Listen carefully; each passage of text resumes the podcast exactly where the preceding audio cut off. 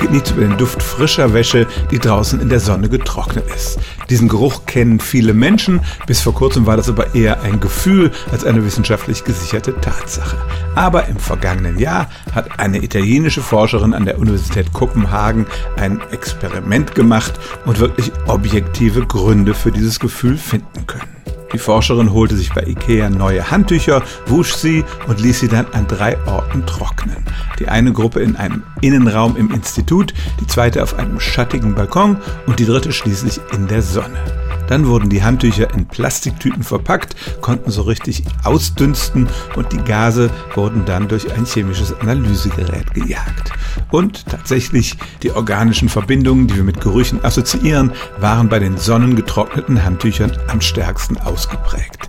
Dazu gehörten zum Beispiel Pentanal, das riecht ein bisschen wie Kardamom, oder Octanal, das nach Zitrusfrüchten riecht. Andere Substanzen rochen wie Rosen, Mandeln oder Schokolade. Wie kommen die da rein? Darüber konnte die Forscherin nur Vermutungen anstellen. Sie glaubt, dass es einerseits mit dem Ozon in der Luft zu tun hat, das mit Molekülen im Handtuch reagiert, aber dass auch das UV-Licht, also das ultraviolette Licht, zu diesen chemischen Reaktionen beitragen kann. Aber zumindest hat sie nachgewiesen, es ist nicht nur Einbildung, Wäsche, die in der Sonne getrocknet wurde, riecht besonders angenehm. Stellen auch Sie Ihre alltäglichste Frage unter stimmtz.radio1.de.